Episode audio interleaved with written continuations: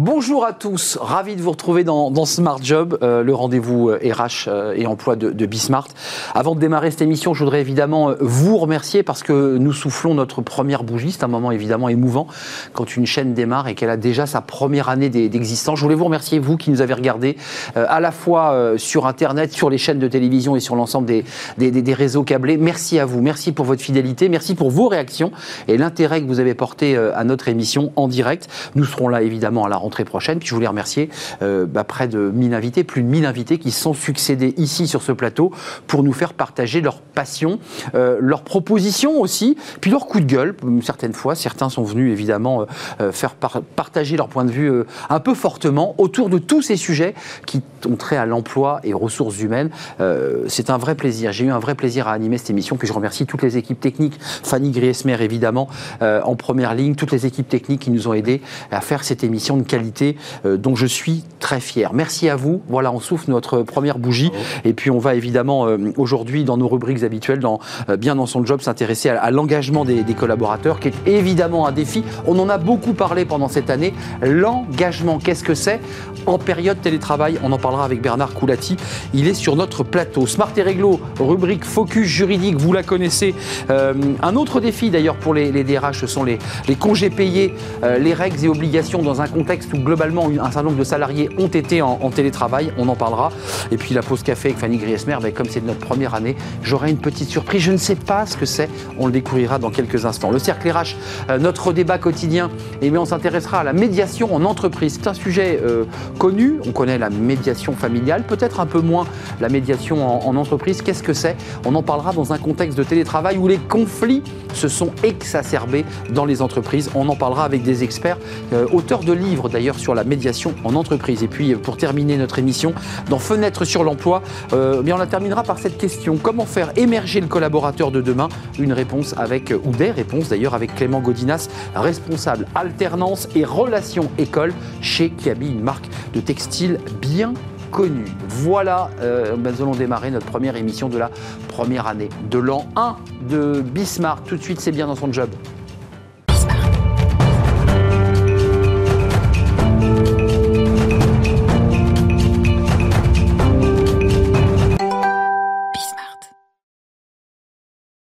Bien dans son job, avec mon micro qui se casse la figure, le défi de l'engagement collaborateur, on va en parler. L'engagement, on en a beaucoup parlé sur ce plateau. Euh, évidemment, l'engagement, c'est un mot euh, connu depuis longue date, mais c'est un engagement particulier parce que nous avons, vous avez vécu une période complexe euh, de télétravail, puis les choses vont pas s'arrêter parce que le télétravail va s'installer, nous dit-on. Bernard Coulati, merci d'être avec nous. Bonjour. bonjour, expert de l'engagement. vous enseignez le leadership dans, dans une école, l'IESEG. Vous avez des étudiants de, quoi De Master 2 face à vous Master 1, Master, 2, Postgraduate. Voilà, donc avec des étudiants euh, plein d'envie, plein d'ambition, à qui vous expliquez plein de choses, notamment euh, le retour à l'humain. L'humain, c'est important, il ne faut pas le négliger. Double casquette, vous êtes consultant par ailleurs, euh, auteur d'un livre Engagement 4.0, c'est dire la passion que vous mettez dans ce, dans ce sujet pour une expérience durable au travail avec et par les collaborateurs. Ça, c'est votre livre et on l'a. Et puis un livre blanc. là, c'était écrit avec il hein, euh, faut le préciser, euh, reconstruire un engagement durable. Euh, et puis un article à découvrir, parce que vous, travaillez beaucoup, sur le Harvard Business Review, écrit avec Caroline Roussel, justement sur piloter l'engagement des, télétravailleurs dans l'espace et le temps.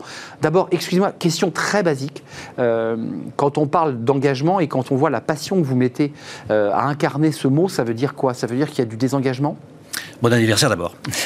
Merci. Euh, c'est important de fêter les événements. C'est un privilège de le partager ensemble. Engager les collaborateurs. Exactement. Absolument. Il faut le vivre ensemble. Alors, on confond tout dans l'engagement. C'est vrai qu'on en parle au quotidien, c'est presque grand public comme terme. Et finalement, euh, il faut d'abord définir de, quoi on parle pas. C'est pas de la satisfaction l'engagement. Hein. C'est pas juste euh, mettre des palmiers dans la cantine, avoir des baby-food dans l'entreprise et, et, surtout pas le bonheur au travail. Surtout pas. C'est surtout pas ça. Ça, c'est l'ancien DRH. Hein. Vous avez été DRH eh de, de, grandes entreprises. De grandes entreprises chez Danone, chez Pernod Ricard, où on était vraiment dans les fondamentaux de l'engagement et pas dans l'artificiel et dans les gadgets. Donc c'est pas ça déjà. C'est pas non plus la motivation. Euh, quand vous êtes motivé, vous avez besoin d'une carotte, un peu comme le lapin, euh, incentive, etc. Vous allez vous motiver, euh, mais si la carotte disparaît, vous n'êtes plus motivé.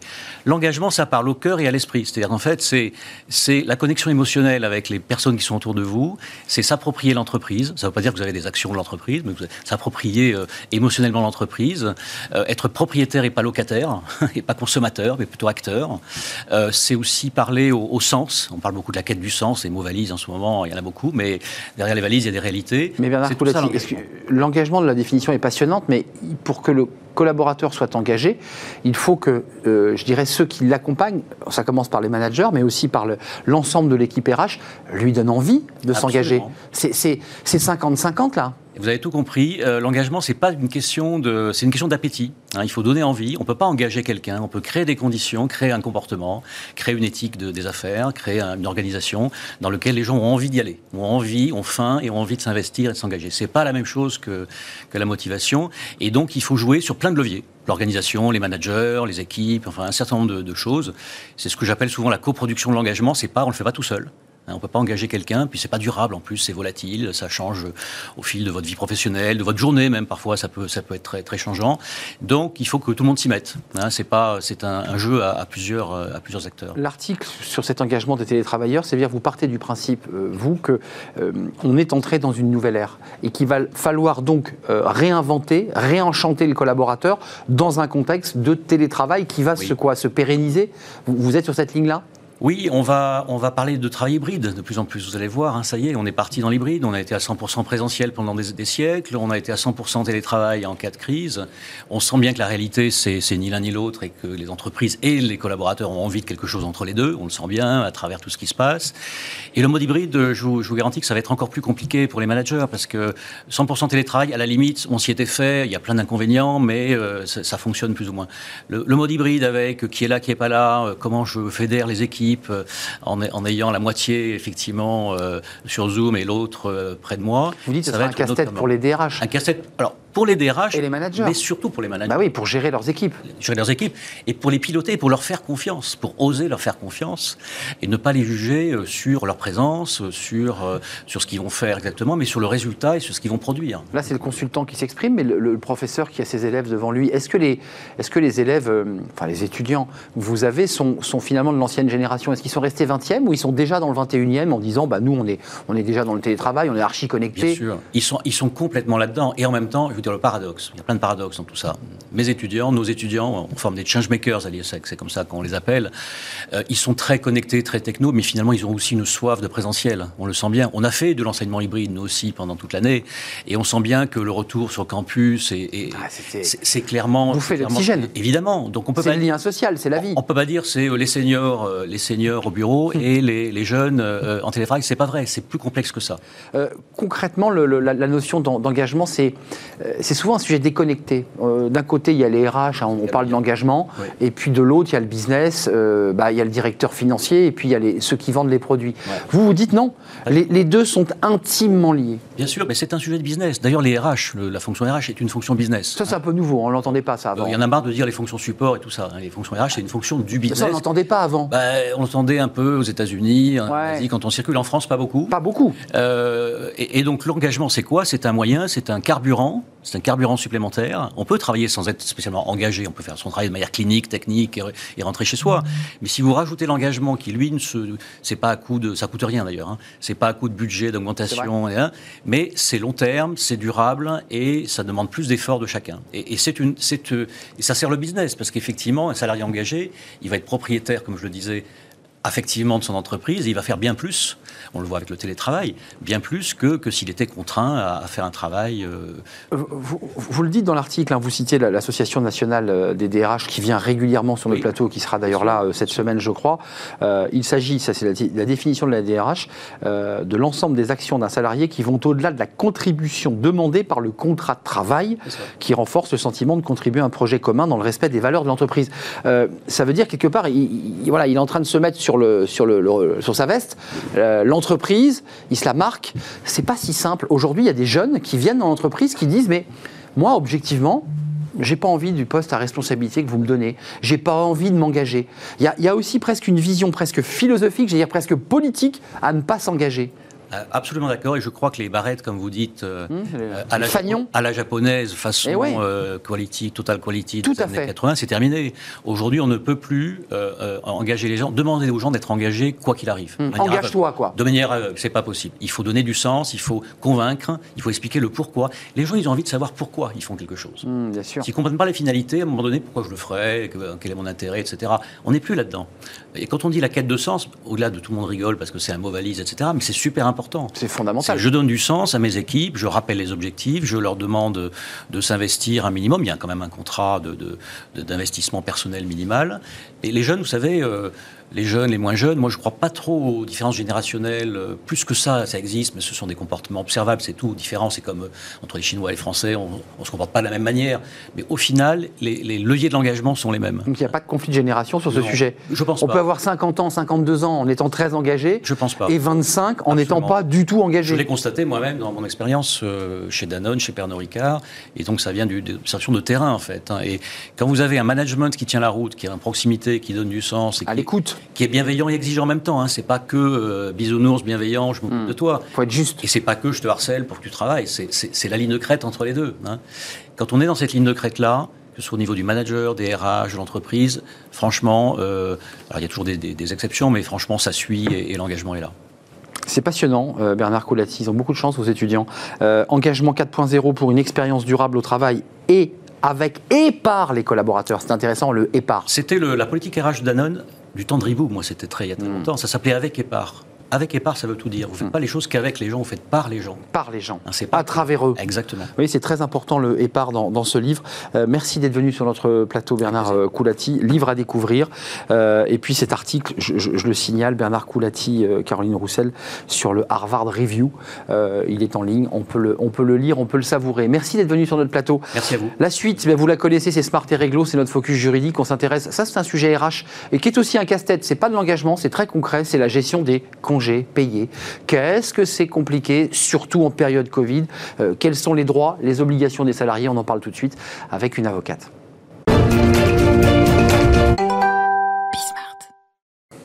Smart et Réglo, c'est le focus juridique avec une avocate, Myriam de Gaudusson, qui est une habituée de notre émission. Bonjour Myriam. Bonjour Arnaud. Vous êtes avocate en, en droit social au cabinet Franklin et vous allez nous parler des, des congés payés. Alors c'est euh, c'est un sujet comme ça en apparence qui paraît euh, anodin et basique. Voilà, on prend des congés payés, euh, on y a droit. C'est un peu plus compliqué quand même en ce moment dans la période de télétravail puisque certains n'ont pas été éclusés, qu'il faut les prendre. Qu'est-ce que dit le droit en matière de congés payés Déjà, commençons par la base, euh, les, cadres de base. Alors, le, cadre existe depuis euh, 1945. Il a été totalement chamboulé avec euh, la crise euh, du Covid. Euh, le droit dit que euh, les euh, salariés acquièrent des congés euh, pour une période déterminée. Ils ont le droit de les prendre pour une autre période déterminée.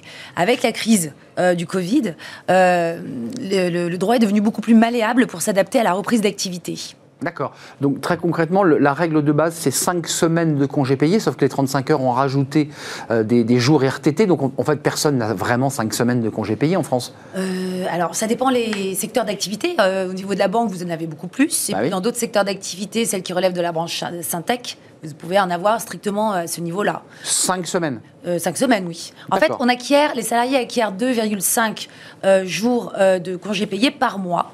Euh, ils ont le droit de les prendre à, hauteur de 4 semaines, 3, 4 semaines à coller et une semaine supplémentaire. D'accord. Ils peuvent euh, prendre en dehors de la période généralement estivale. Euh, Qu'est-ce que ça a changé cette période de Covid? Qu'est-ce que ça a bloqué? Qu'est-ce que ça a empêché de faire? On ne pouvait pas prendre ses congés, on était en chômage partiel. oui, alors imaginez-vous, pendant le chômage partiel, le contrat de travail perdure.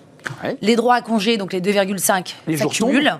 Et on se retrouve en déconfinement en juin-juillet 2021 avec un stock de congés payés énorme. Euh, Pris normalement en mai. On doit, on doit écluser ses congés payés en mai. alors on doit, la prise, c'est de mai euh, à octobre de l'année en cours. D'accord.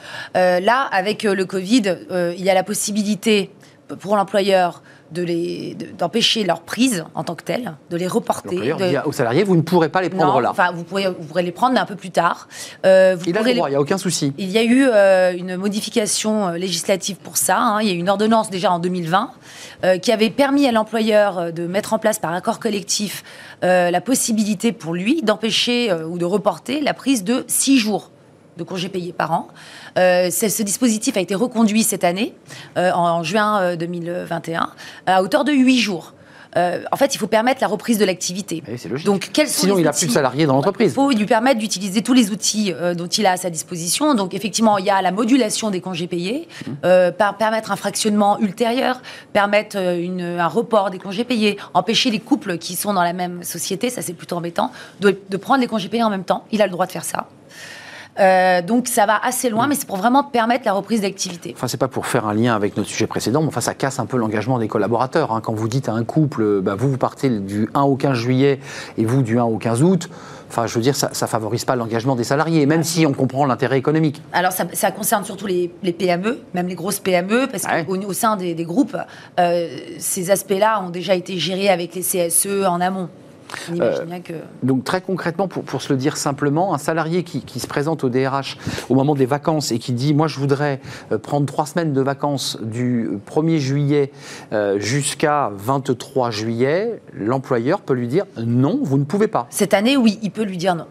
Et donc il les prend quand ces vacances? Euh, il va pouvoir les prendre euh, après la période estivale. Ou euh, de manière fractionnée. Il pourra peut-être prendre une semaine, mais pas trois semaines d'affilée.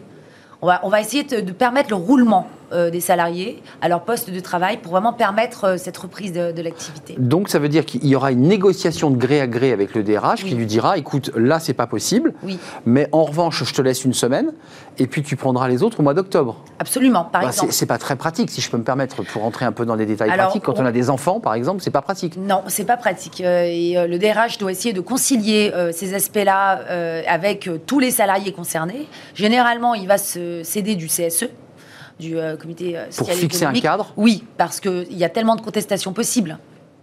Euh, et une perte de motivation. Donc l'idée, c'est de préempter et d'anticiper cette, euh, cette situation. Je pense que c'est ce qui a été fait en amont dans les grosses sociétés, dans les groupes. C'est plutôt les PME qui risquent d'être prises de court. Donc un salarié tient tête et dit je prendrai ces congés, j'y ai droit. Ce sont des jours légaux, Mhm. acquis. Euh, imaginons qu'il décide de prendre ces congés, ce qui peut arriver. Mhm. Qu'est-ce qu'il risque? L'employeur pourra euh, rétorquer qu'il a le droit avec lui. Et euh, donc, euh, s'il décide d'aller un peu plus loin et d'estimer que le salarié est en absence injustifiée, parce que c'est ça concrètement, euh, ça pourrait aller devant un conseil de prud'homme et euh, probablement l'employeur pourrait avoir gain de cause. Donc ça veut dire que là, on va échelonner jusqu'au quoi? Jusqu'en octobre pour prendre les vacances de l'année 2021 Oui. et le compteur repartira à zéro normalement pour octobre 2021 vers 2022. Oui. Donc c'est-à-dire que globalement les employeurs font prendre les vacances jusqu'en octobre. Oui, ou même un petit peu plus tard. Si jamais les stocks sont très importants, on peut imaginer euh, que euh, le stock de congés payés soit éclusé euh, même début 2022. À, à partir du moment où vous avez un accord avec le CSE, l'idée c'est pas de ôter les droits à congés payés qui sont acquis aux salariés, c'est de leur permettre de les prendre en fonction de l'activité de la société, de permettre une permutabilité aussi des- sur les postes de travail. Donc on le redit, un couple vivant, travaillant dans la même famille, dans la même entreprise, de la même famille, peuvent prendre des vacances séparées. L'employeur a le droit. Cette année, oui, tout à fait. Donc vous, il risque d'y avoir des conflits là. Il pourrait y en avoir. Euh, après, il faut travailler en toute euh, en bonne intelligence. C'est une situation assez exceptionnelle. Les salariés, donc, ont été euh, en télétravail. Et donc, euh, probablement avec leur conjoint. J'essaie de défendre un peu l'employeur euh, pendant vous, un an. Vous ramez, vous ramez là, Myriam. Mais c'est vrai, vous avez raison. Ils ont été dans la même entreprise. Pour Mm. certains, ont été en télétravail. Euh, enfin, c'est pas non plus un cadeau. Ils travaillaient. Oui, Vous êtes bien embêté sur ce dossier. Je vous, je vous vois embêté parce que c'est vrai que c'est une situation euh, sur le plan hu- humain. Alors, on n'a pas le droit euh, d'a- d'aller dans le domicile des salariés. Je ne me permettrai pas de, de faire ça. Non, on a confiance compliqué. sur la notion de télétravail. Euh, les congés, c'est une période à part. Effectivement, cette année, il va falloir mixer probablement télétravail et congés. On peut imaginer, pour revenir à la situation du couple marié que vous évoquiez, qu'il puisse euh, être en télétravail sans être en congé. Hmm. On peut trouver peut-être un, D'accord, mais quand on n'a toujours pas réglé, enfin on va pas passer notre, notre journée euh, en fêtant nos un an, mais ils n'ont toujours pas réglé leur fameux congé payé. Non. On est d'accord, ça reste un point, euh, un point délicat. Oui. Vous n'avez pas de cas concret de, de ce type-là, de- de- Euh, d'employeurs à ce qui... stade, non, on a plutôt des cas euh, d'anticipation de, ces questions et dans lequel, dans lesquels on a mis les CSE dans la boucle. Euh, du coup, les salariés euh, ont un, un planning très précis. Et- Certains sont en télétravail, d'autres. euh, Et on leur dit, ça c'est vos congés, il faut les prendre. exactement, tout à fait. Et c'est pas eux qui choisissent, on est d'accord. Vous, vous devez prendre telle période, de deux semaines en août, et deux semaines euh, euh, octobre-novembre et deux semaines en décembre. sur un planning. Oui, et donc euh, personne ne, peut contester. Encore, que, encore que, il peut y avoir des débats, notamment, si je peux me permettre, dans des familles divorcées, en l'occurrence. Alors, je n'ai pas eu le cas et c'est un point très intéressant que vous soulevez. Bah oui, euh, c'est-à-dire l'obligation d'une garde qui fait que l'employeur imposant les vacances ne peut pas garder son enfant, Oui, par on exemple. compte sur les DRH pour régler ces cas-là. Oui, c'est des- tout ça sont des cas qui touchent à la vie personnelle, en fait. Oui. Merci Myriam de Gaudusson, avocate en droit social au cabinet Franklin. C'était un plaisir de vous, accueillir. Euh, vous connaissez bah, notre rubrique, celle qui suit, c'est la pause café de Fanny Griesmer, évidemment. On l'attend tous, moi en particulier, puisque pour nos un an, puisque nous fêtons les un an de Bismarck, vous le savez, vous participez à cette émission. Euh, on la partage ensemble, cette, cette émission de, l'année. Euh, eh bien, elle me réserve une surprise. Mais je ne sais pas ce que c'est. Alors on l'accueille, évidemment.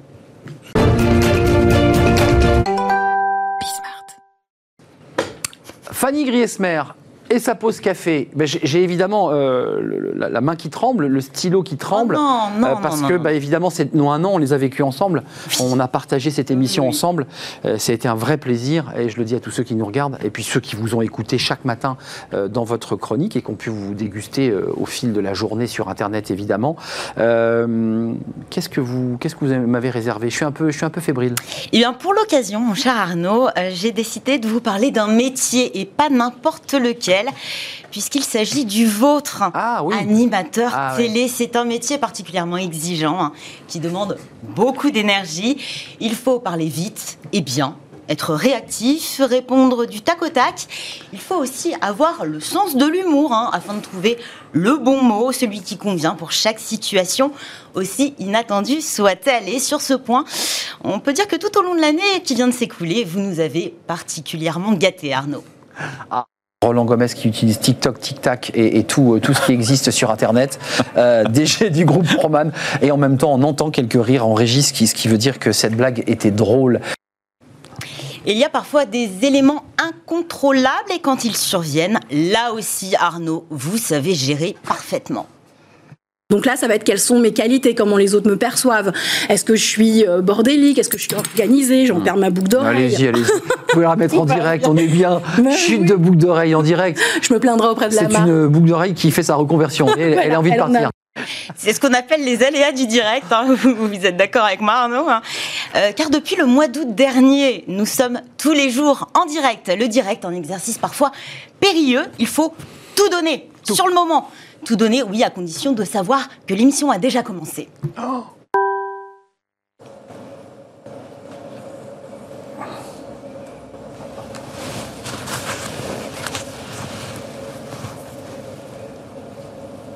Allez, on y va ou pas là? Bonjour à tous, j'avais un petit problème technique comme vous avez pu le, constater puisque je n'ai pas de retour écran et je ne savais pas que j'étais à l'antenne. Vous êtes évidemment les bienvenus. C'est ce qu'on appelle un petit moment de solitude. Oui, c'est vrai, en le revoyant, ça me fait beaucoup rire parce que c'est c'est- ça, ça génère une angoisse. J'en ai trouvé un autre. hein. Ah oui? Je pense que depuis, vous Oh, avez retenu la leçon. hein. Je vous l'ai dit, en début de semaine, grignoter, c'est mal, encore plus pendant une émission. Alors profitez de la pause pub pour combler un petit creux. Si vous voulez, hein, pourquoi pas, mais je trouve que c'est assez risqué. Mieux que la carotte, un donut. Un Ah ouais. donut glacé, donc je vous en ai ramené un, cher Arnaud. Oh, c'est gentil. Alors il n'est pas glacé, mais en revanche, Ah, il est bien. euh, il, a, il est Ah, ouais, ouais. tout en, euh, enrobé de chocolat. Ah oui, c'est très bien ça. Mais je, je le mangerai pas tout de suite parce que sinon je pourrais pas continuer l'émission. Non, ça va être compliqué. Mais il est très beau. Un donut, mais un seul ou je Alors non, non, non, non. c'est toutes les semaines. Un donut glacé gratuit tous les jours. Tous les jours. Jour de la semaine jusqu'à la fin de l'année. Le débat, tout de suite, un débat qui, euh, que vous avez déjà vu. Effectivement, j'avais la bouche un petit peu pleine de donuts. Ah Voilà. oui, c'est, c'est- ça vous paraît long dans ces cas-là. hein. C'est ça. Voilà. hein. J'avais oublié ça aussi. Ah oui, j'avais. Mais c'est vous qui m'avez poussé à manger un donut, hein. Ah mais pas pendant la pub, on Pas a dit qu'on la attendait la fin de l'émission. Euh, depuis un peu plus d'un an, le métier nécessite aussi de savoir gérer la distance. Vous n'êtes pas totalement en télétravail, Arnaud. Vous êtes en plateau, mais vos invités, eux, sont en visio parfois. Et la visio a aussi ses aléas, notamment quand le quotidien surgit de nulle part. Dans cette séquence, vous allez le voir, ça vient visiblement de chez le voisin qui fait des travaux. Bonjour. Ah, souci de connexion peut-être? Là, il est en train de faire décoller. L'avion décolle. Vous avez vu, ça, c'est la magie de la, de la visio. Alors oui, on ne maîtrise pas toujours son environnement. Ah oui. En revanche, on choisit soigneusement son vocabulaire lorsqu'on est animateur télé. Euh, comme beaucoup d'entre eux, vous avez vos tics de langage, euh, vos petites phrases fétiches. Alors avec Pauline euh, qui nous accompagne, nous avons établi un top 3 que nous allons voir. Euh, J'ai envie de dire qu'en première position, nous, allons, nous avons choisi la ligne de crête. La ligne de crête, hein, on l'entend euh, régulièrement dans les débats. Il y a également renverser la table. hein, C'est vrai. notamment pour la reconversion. Et puis on a choisi cet adjectif fameux que vous aimez accoler à, à pas mal de mots. Le, la fameuse euh, reconversion, le fameux débat, le, le fameux Arnaud Ardouin, j'ai envie de dire. Le fameux. Et j'ai failli rajouter ce mot. Alors fétiche, je ne sais pas, mais en tout cas vous avez beaucoup de mal à le prononcer et nous, ça nous fait beaucoup rire. Sur LinkedIn, sur LinkedIn, avec LinkedIn. Oui, Essayez pour voir. LinkedIn. En, Un petit en an, j'ai fait d'énormes travailler progrès. ça. On va travailler. Mais On- je sais, je sais. On le dit comment, euh, Fanny? LinkedIn. LinkedIn. Voilà. Ah, on descend sur le in. Voilà. LinkedIn. Eh oui. Bah, vous voyez, après un an de formation. Mais écoutez, dans un an, je pense que vous serez parfait. Parfait. Euh, pour autant, hein, on va pas se le cacher, vous n'hésitez pas à sortir de votre zone de confort. Vous avez donné beaucoup de votre personne cette année, Arnaud. Même quand il a fallu vous essayer au yoga, vous n'avez pas contourné l'obstacle. Non, regardez. On veut voir votre haut du dos s'arrondir. On recommence deux fois. Inspirez, vous tirez les genoux vers vous, vous creusez tout le haut du dos, vous regardez vers le plafond, vous amenez les omoplates l'une contre l'autre dans le dos. Expirez, Vous savez que c'est allongez les c'est- bras. c'est un moment de télévision qu'on vit là quand même. hein. C'est grandiose. Grand moment de télévision, oui. Et vous êtes aussi essayé aux petits exercices de relaxation que je vous avais proposés en début d'année. hein. Oui, oui. Puis il y avait aussi cette euh, tranche de bonne humeur partagée à distance avec un spécialiste du yoga du rire. Vous posez les mains sur vos épaules. Et là, vous allez décrire 10 petits cercles. Ah oui. Voilà. Dans un sens, puis dans l'autre. Ah, je commence à avoir les courbatures déjà là. Il vous en faut Très peu. Vous écartez un petit peu les coudes. On refait 10 cercles dans un sens, puis dans un autre. Donc c'est le vol de l'hirondelle en quelque sorte. Exactement. On monte les coudes et pareil. Ah oui, en fait, ça fait travailler les pectoraux. Alors Magali Bastos, qui a écrit ce livre, appelle ça rouler des mécaniques. Alors, je ne sais pas si on en impose vraiment en faisant cet exercice. Est-ce qu'on est ridicule? Je ne sais pas. peu. comme moi, vous réunissez vos deux mains. Vous allez voir, c'est facile et très accessible. Ok, j'attends que tout le monde soit prêt. Je, je considère que vous êtes prêts et que vous me suivez. Il faut vraiment Absolument. participer. Nous allons faire un rire proportionnel à l'espace entre nos mains. C'est-à-dire qu'en ce moment, il n'y a pas d'espace, je ne vais pas rire. Petit espace, petit rire, grand espace, grand rire. Donc on y va progressivement. Allez, on y va. Donc au début, on va peut-être être dans la mécanique. Ah, ah, ah, ah, ah, ah,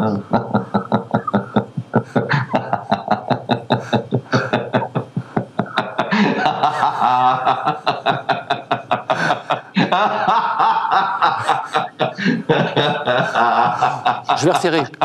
Voilà.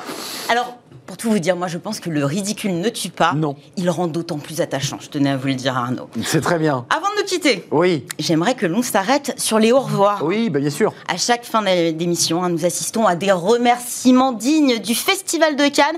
Merci, merci, merci, merci. Vraiment à tout le monde.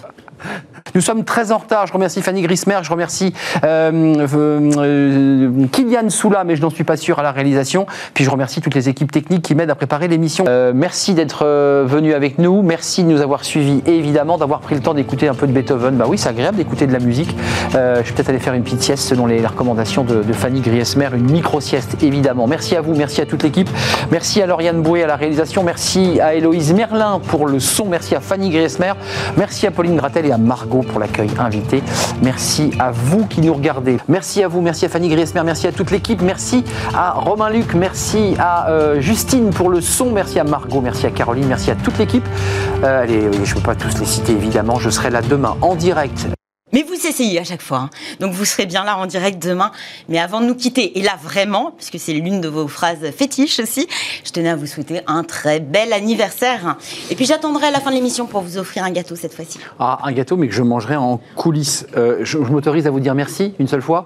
Merci Fanny Griesmer. Avec plaisir. Merci à Pauline Gratel pour ses archives. Évidemment, Bah, le ridicule ne tue pas. Pas du tout. Voilà, je Il vous, rend sens, attachant. je vous sens bien heureuse de votre petit tour de votre petite, petite farce d'un an.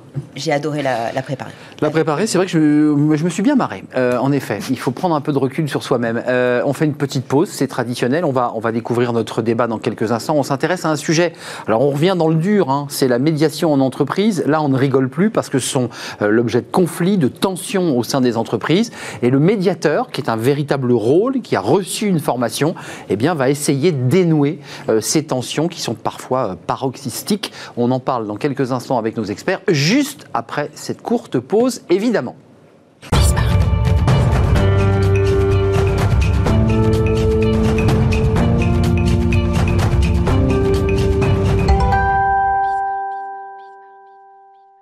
Le cercle pour ce débat de l'an 1 de, de Bismarck. Ben oui, mesdames, parce que vous êtes, euh, on va vivre, mes invités vont vivre ben, ce premier débat de l'an 1.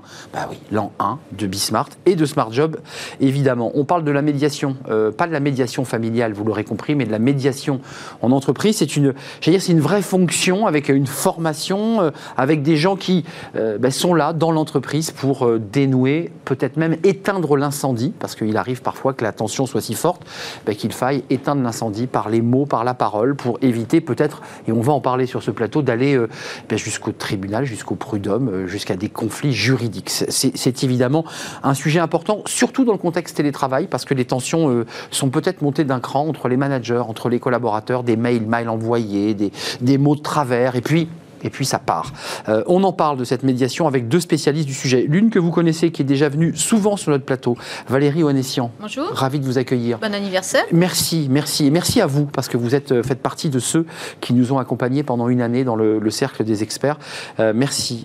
directrice générale de la Société française des analystes financiers, la SFAF, et administratrice de la Fondation Concorde. Et et qui est très intéressant. Vous sortez la médiation en entreprise, collection Que sais-je Il est sorti en, mai, euh, là, il y a quelques, quelques semaines maintenant, mai 2021. Les Que sais-je, ça nous fait penser à, l'université, à la fac, à ses livres essentiels. L'île Que sais-je, tu vas tout comprendre. C'est aussi évidemment une explication pédagogique euh, de cette médiation. Euh, vous-même médiatrice, Valérie? Oui, j'ai pratiqué la médiation un peu. Et euh, j'ai eu envie surtout de, voilà, de donner un, premier accès très euh, généraliste, une acculturation à quelque chose dont je pense euh, que le développement va être très très fort dans les années qui viennent. Isabelle RC, bonjour. Augustin RC, oui. Merci d'être avec nous. vous êtes médiatrice, formatrice et directrice de l'Institut de formation à la médiation, à la négociation, IFOMEN. IFOMEN, absolument. Je, l'ai bien dit, à l'Institut catholique. Et vous êtes venu avec votre, votre livre, euh, Stratégie de médiation pour les entreprises, la gestion des relations humaines, aux des, éditions Hermann. Euh, merci d'être avec nous. D'abord, votre définition, vos définitions de la médiation euh, en entreprise. Vous êtes formatrice, vous formez, alors si je comprends bien, vous formez ceux qui souhaitent devenir des médiateurs et médiatrices. On est d'accord? Plutôt médiatrice plutôt que médiateur. Il y a plus de femmes que d'hommes dans cette, qui n'est pas vraiment, ce qui pas un métier d'ailleurs, qui est plutôt une fonction? Euh, Merci à vous. Merci à vous d'abord de m'accueillir sur ce plateau parce que je suis très, honorée d'être avec vous, effectivement. Euh, pour moi, médiateur, médiatrice, euh, en fait, je suis incapable de répondre à votre question parce que je dois dire que tout le monde s'intéresse et effectivement a besoin de s'approprier ces outils de la médiation et de devenir médiateur. Et je pense que c'est important de le mentionner, c'est qu'il y a un vrai mouvement vers justement l'approche humaniste et l'approche de la gestion des relations humaines à l'amiable. Cette notion d'amiable est, quand même importante. C'est à l'amiable. Alors c'est ça l'idée. Il n'y a pas de droit. Si, il y a des avocats qui participent aux médiations, bien sûr, et ils sont toujours les bienvenus puisqu'ils conseillent justement leurs clients. Ça tombe bien, puisqu'ils ont besoin souvent de conseils, tous ces gens qui viennent en médiation. Pas toujours, on est d'accord, pas, toujours. Il n'y a pas toujours un avocat. En entreprise, c'est plus, plus rare. C'est plus rare.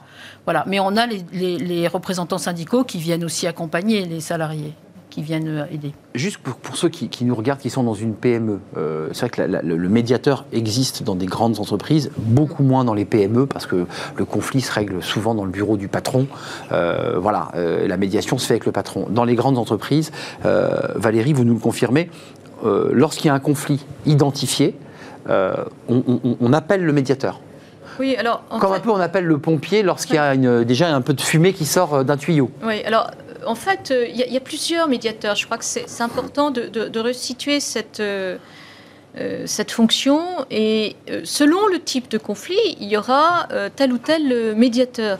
dans, médiation, il y a l'idée d'entremise. Il y a l'idée de confier un tiers indépendant et neutre la recherche d'une solution, comme le disait Madame, amiable, euh, pour régler un différend. Alors, il faut que ce, ce tiers soit, soit véritablement neutre et, et impartial. Donc, ça ne peut pas être euh, quelqu'un qui occupe une fonction dans l'entreprise dès lors que le conflit euh, oppose l'entreprise à, à- à quelqu'un, que Normal. cette personne soit à l'intérieur ou à l'extérieur. Donc il y a des, des- des médiateurs, on y reviendra, qui ont des, missions différentes. Dans euh, les grandes entreprises, il y a des médiateurs qui sont là pour gérer les conflits liés à la consommation, puisque le droit et le code de la consommation Mmh. imposent maintenant euh, de, la, la possibilité d'un recours à la médiation euh, en- dès lors qu'il y a un, un différend entre, entre un professionnel et un consommateur. On pense à la médiateur de l'énergie, On par exemple, qui est très sollicité. euh, au médiateur Oui. euh, que je connais bien, au médiateur des assurances, au médiateur des banques, puisque j'ai participé à l'époque à la mise en place de, de ces, euh, de ces Là, c'est une relation commerciale. C'est un, c'est un client qui dit Moi, j'ai c'est été floué. client Voilà. euh, voilà, qui n'est pas content dans l'exécution du contrat. euh, et, euh, voilà. Mais il y a des conflits du travail. Et à ce moment-là, ce n'est pas ce médiateur-là qui intervient. Non, c'est pas celui-là. Madame est mieux à même que moi de. Isabelle Laoustin, c'est RC, justement, il y a ces médiateurs qui sont pour le, pour le coup assez médiatisés. On, on- on y- on les a doucement identifiés. Mm. C'est la personne à qui on va pouvoir se confier et qui, dont on pense qu'il est totalement neutre et qu'il peut arbitrer dans un conflit commercial. Euh, il n'arbitre pas, mais en, en tout cas, il va envoyer le dossier, mais il va essayer de m'accompagner, en tout cas, dans ma, dans ma demande. Moi, je parlais du conflit en entreprise. Euh, D'abord, la base d'un d'un médiateur, c'est quoi? Qu'est-ce que vous leur apprenez? La psychologie, l'écoute, la bienveillance? C'est quoi les qualités d'un médiateur dont vous dites, lui, il est très bon? Euh, Quand on dit lui, il est très bon, ça veut dire qu'à la fin, on sait que ça va s'adoucir. C'est ça l'idée quand même. Oui, c'est tout à fait. C'est ce que vous disiez, c'est ce que vous disiez à l'instant, c'est que le médiateur, il est là effectivement pour aider les parties à, à rétablir une relation qui va leur permettre, Souvent rompu. Hein. souvent rompue complètement ou, ou tout simplement euh, abîmée. Là, il y a tous les degrés, et tous les, je dirais tous les degrés de la conflictualité peuvent y être, jusqu'à jusqu'à la rupture complète. hein, euh. Donc euh, euh, voilà, le médiateur va intervenir pour créer les conditions justement du, ré- de rétablissement de cette relation. Et donc, il va accompagner effectivement les parties, il va les sécuriser, il va les rassurer aussi. Et donc, ça veut dire que le bon médiateur, c'est celui qui va générer la confiance des sûr. pour lui faire confiance, pour accepter d'avancer vers cet autre qu'il déteste. Hmm. On est là, on est là-dedans. Donc le sujet, c'est quand même d'accepter aussi d'avoir ce tiers qui est. C'est pour ça que quand vous parliez de neutralité, d'impartialité, on est là-dedans et ces règles qui s'imposent par la réglementation en vigueur ont complètement leur place et on s'appuie dessus en tant que médiateur parce que si on est plus proche d'une partie que de l'autre, ça ne marche pas.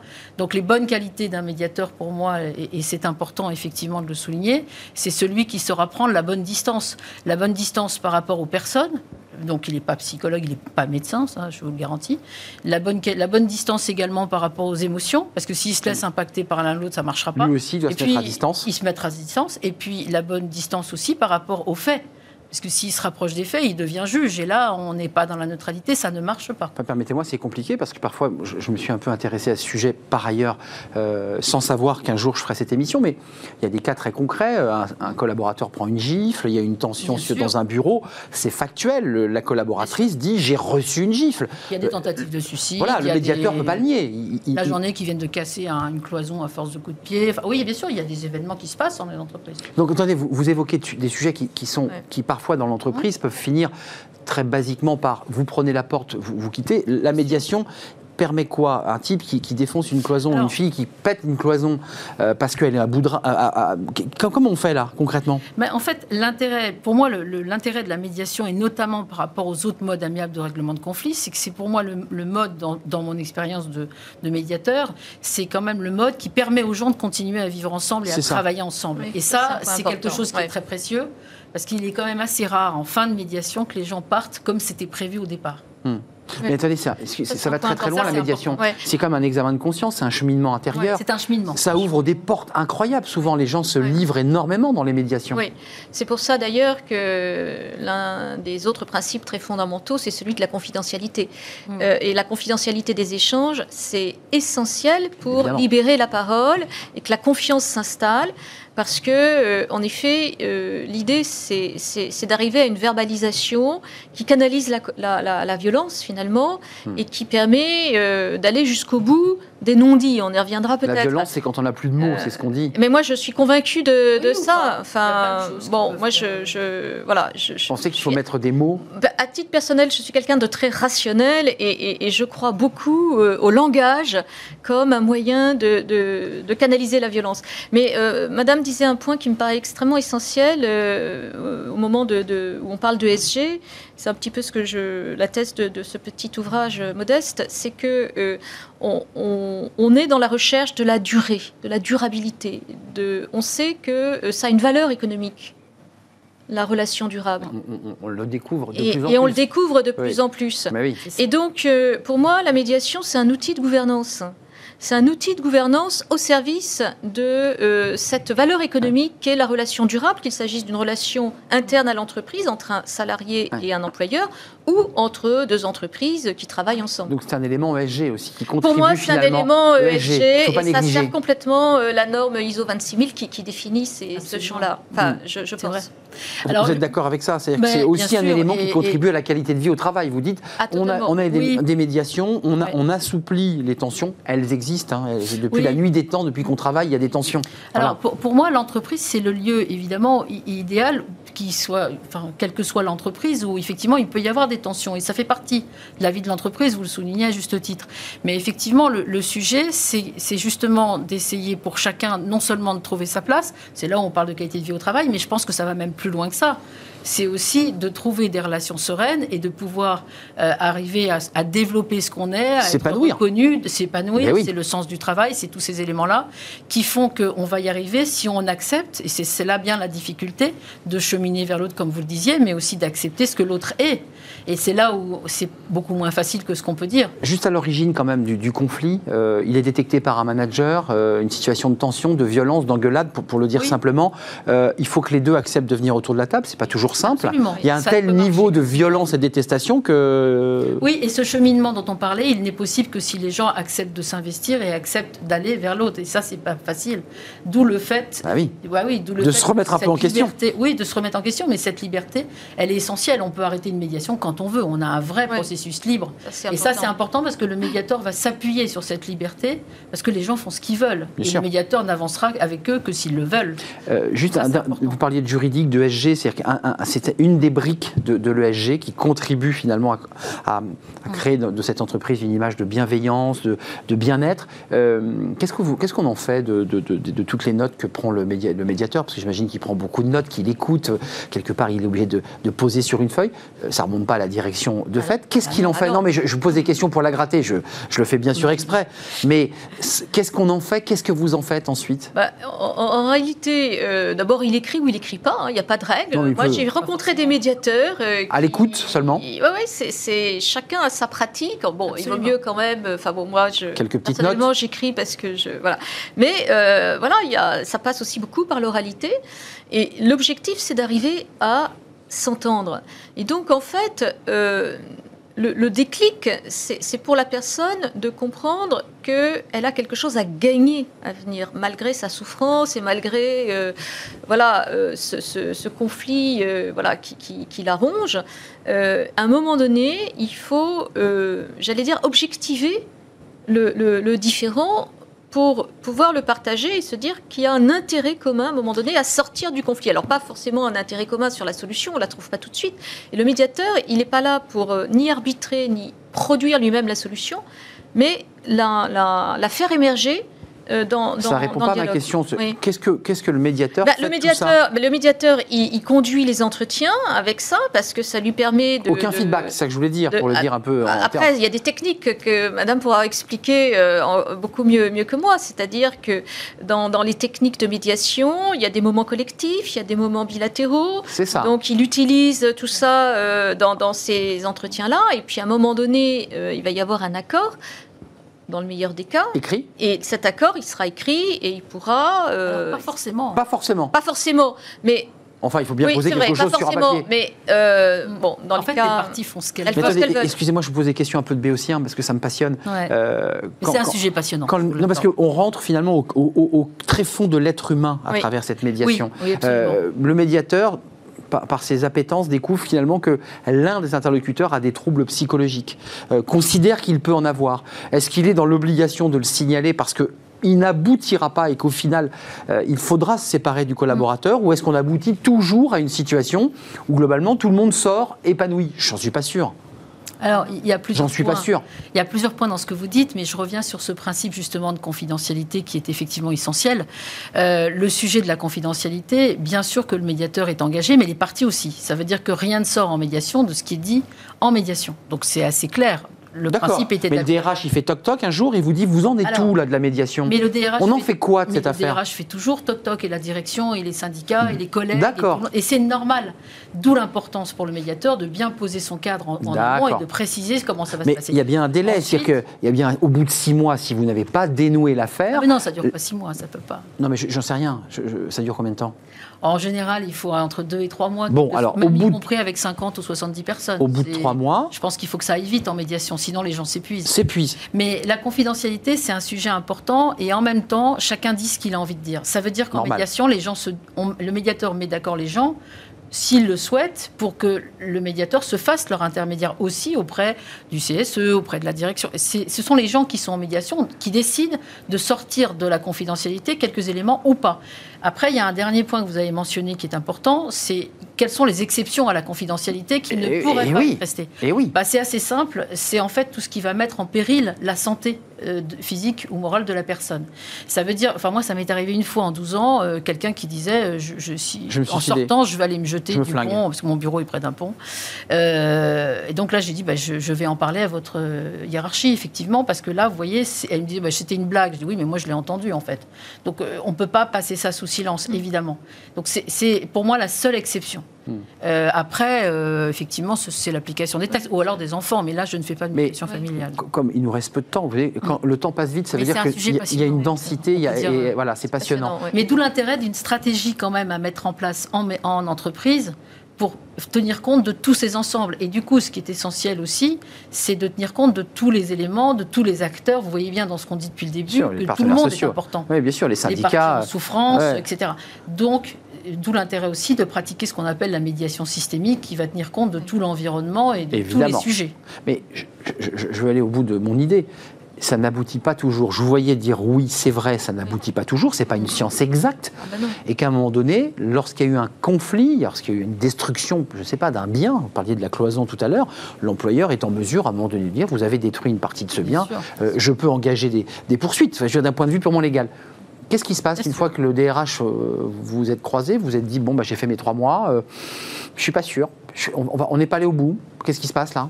Mais la, la médiation n'aboutit pas et, et ça Et donc l'entreprise reprend le dossier? Et, et- et bien après, euh, bon, si, si le conflit euh, ne trouve pas euh, sa résolution euh, de manière amiable, euh, il- voilà, il y a les tribunaux euh, et ça rejoint euh, le, le circuit euh, juridictionnel. Alors, juste Oui, Isabelle. éléments par rapport à ça. On a du mal à dire qu'une médiation n'aboutit pas en entreprise parce que ce que je constate quand même dans les médiations, en tout cas, euh, C'est que ça marche plutôt bien bah, c'est surtout que c'est impressionnant de voir le potentiel qui réside dans toutes ces gens qui sont en difficulté. Totalement. je ne connais pas de médiation qui n'aboutissent pas en entreprise. parce que ça leur a servi Les à quelque sont chose. changés. Bah oui, parce qu'ils ils perçoivent, y compris leurs difficultés, d'un autre prisme. Évidemment. Et donc, ils ont fait un pas de côté grâce à la médiation. Vous n'êtes pas psy, mais on me Je retirera, suis pas psy. on me retirera pas de l'idée qui qu'il y a quand même un travail Non, comme ça d'accouchement. Mais c'est eux qui font le travail. ouais, et il y a un point important, c'est que euh, lorsqu'il y a un accord, celui-ci est exécuté euh, beaucoup plus facilement qu'une décision de justice. Oui. Et ça, c'est Oui, l'un oui. des avantages de la médiation. Et c'est assez logique puisque les parties sont à l'origine de, de, de l'accord. pas. Ça vient pas d'en haut, ça leur est réapproprient imposé. Donc ils se réapproprient tout, tout ça. Mm. Et euh, le, le- voilà, l'un des, des- des grands bénéfices de la médiation, c'est cette exécution euh, volontaire de l'accord trouvé par les parties. Et, en entreprise, marche. il- il- les accords sont appliqués. C'est ça qui est intéressant, y compris quand il n'y a pas d'écrit. C'est ça qui est impressionnant aussi. Euh, juste- là où je vous disais que les, les êtres sont. Je, je suis en train de déborder malheureusement, mais Isabelle, euh, Valérie, d'un mot chacune, est-ce que la- la- le contexte du télétravail qui est en train de s'imposer, qui est en train de se pérenniser, euh, est, est un nouvel espace de conflit? Isabelle? Pour moi, il y a des nouvelles conflictualités, effectivement, qui ont émergé avec ce confinement, je vous le confirme, d'où la stratégie euh, encore plus, euh, je dirais, pointue à mettre en place sur la gestion des relations humaines. Parce que le télétravail, on parlait de communication, il y a le verbal, mais il y a tout le non-verbal, Absolument. il y a tout ce qu'on va Exact. chercher dans son travail, qu'on ne trouve malgré tout pas toujours derrière, derrière un écran, surtout si on éteint quand même la caméra.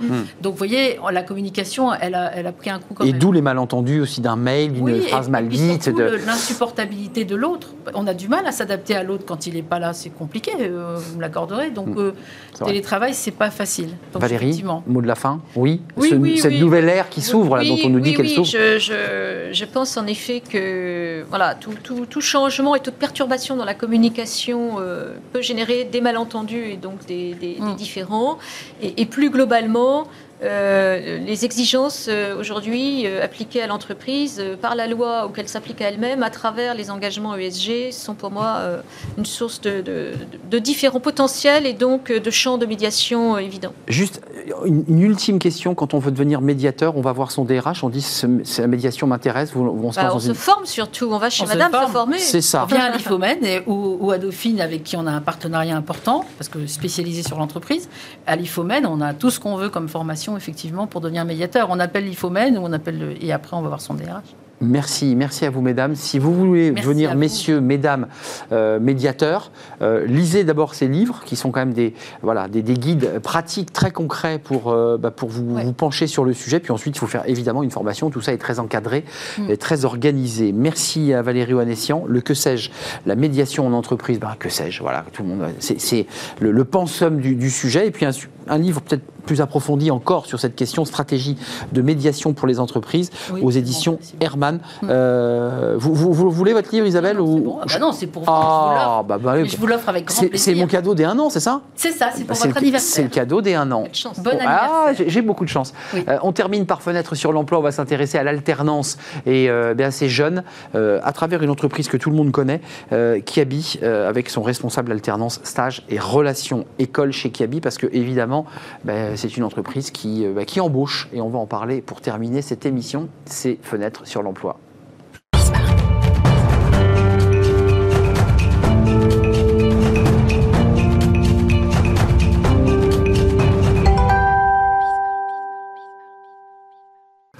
Fenêtre sur l'emploi avec mon invité. Il est là, il est assis. Clément Godina, merci d'être avec nous. Godinas peut-être d'ailleurs. Godinas, Godinas, parce que le S se prononce évidemment. Responsable alternant stage et relations école chez Kiabi. Kiabi, tout le monde connaît cette marque, marque textile euh, à bas prix, avec des Mhm. produits euh, très sympas. Tout à fait. Euh, 10 000 collaborateurs, plus de femmes, hein, grande majorité de femmes, euh, et une moyenne d'âge jeune, euh, 33, 33 ans. Ça, c'est pour la France. Et puis, il y a- il y, a, euh, le monde. et il y a le monde, 83 nationalités, enfin, c'est une marque mondialisée.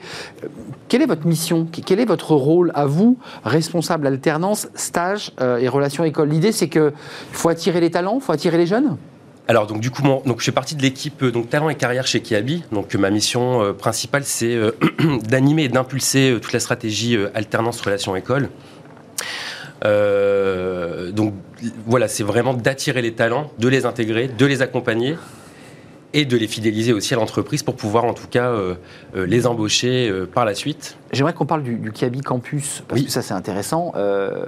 L'idée de Kiabi, France, mais j'imagine dans le monde, mais en particulier en France, c'est de se dire comment on fait pour attirer des jeunes dans nos enseignes. C'est- ça votre problématique. J'imagine que Kiabi Campus contribue à créer une dynamique. C'est quoi?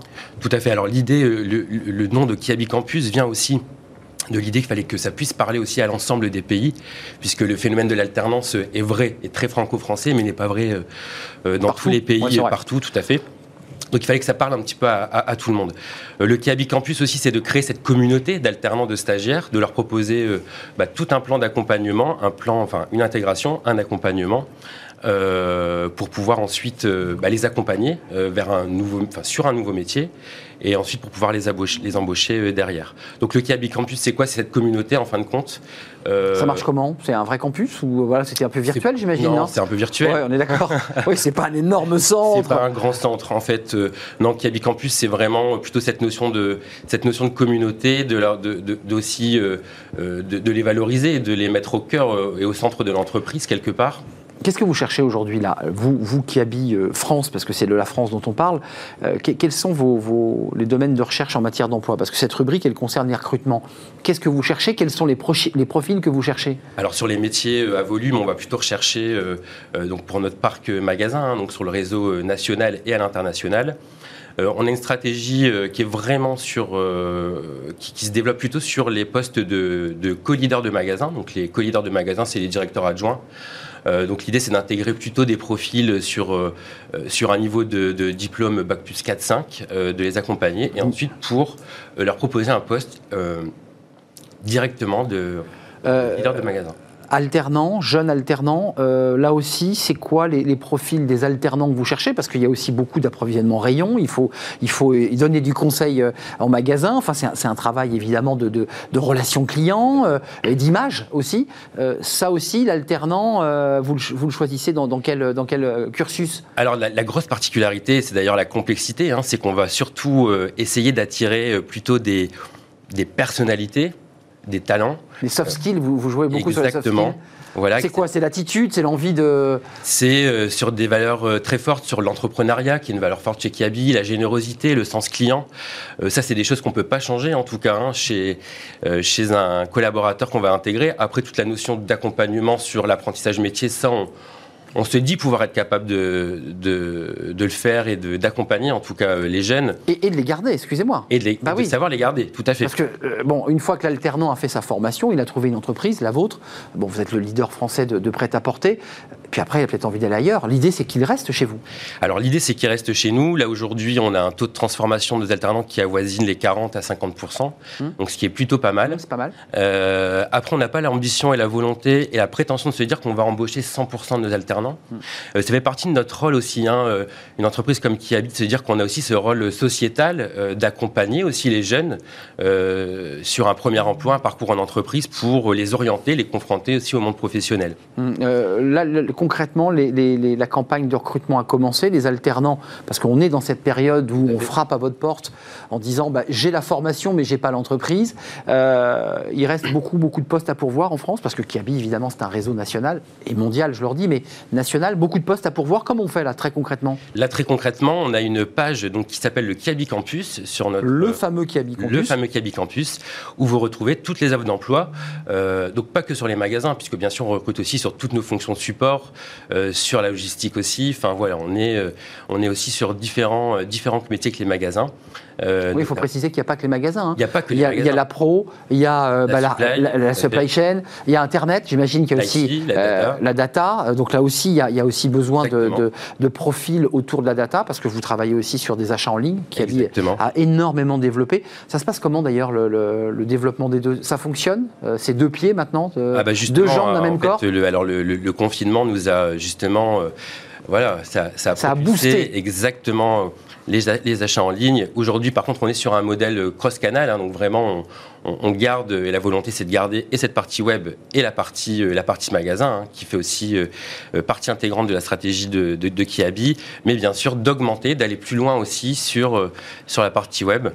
Kiabi Campus, Oui. c'est un onglet, il suffit de mettre Kiabi Campus et là vous aurez, j'imagine, des offres ou des propositions d'alternance, peut-être même d'ailleurs des CDD, et des CDI, j'imagine, parce Tout que fait. Kiabi euh, utilise des étudiants, me semble-t-il, aussi pour, euh, pour des jobs hein, euh, de complément. On l'évoquait hier sur ces jobs, pas d'été, mais des jobs de complément. Tout à fait. euh, avec Des jobs étudiants. des jobs étudiants, et Voilà. ça c'est très Mhm. utile aussi pour eux.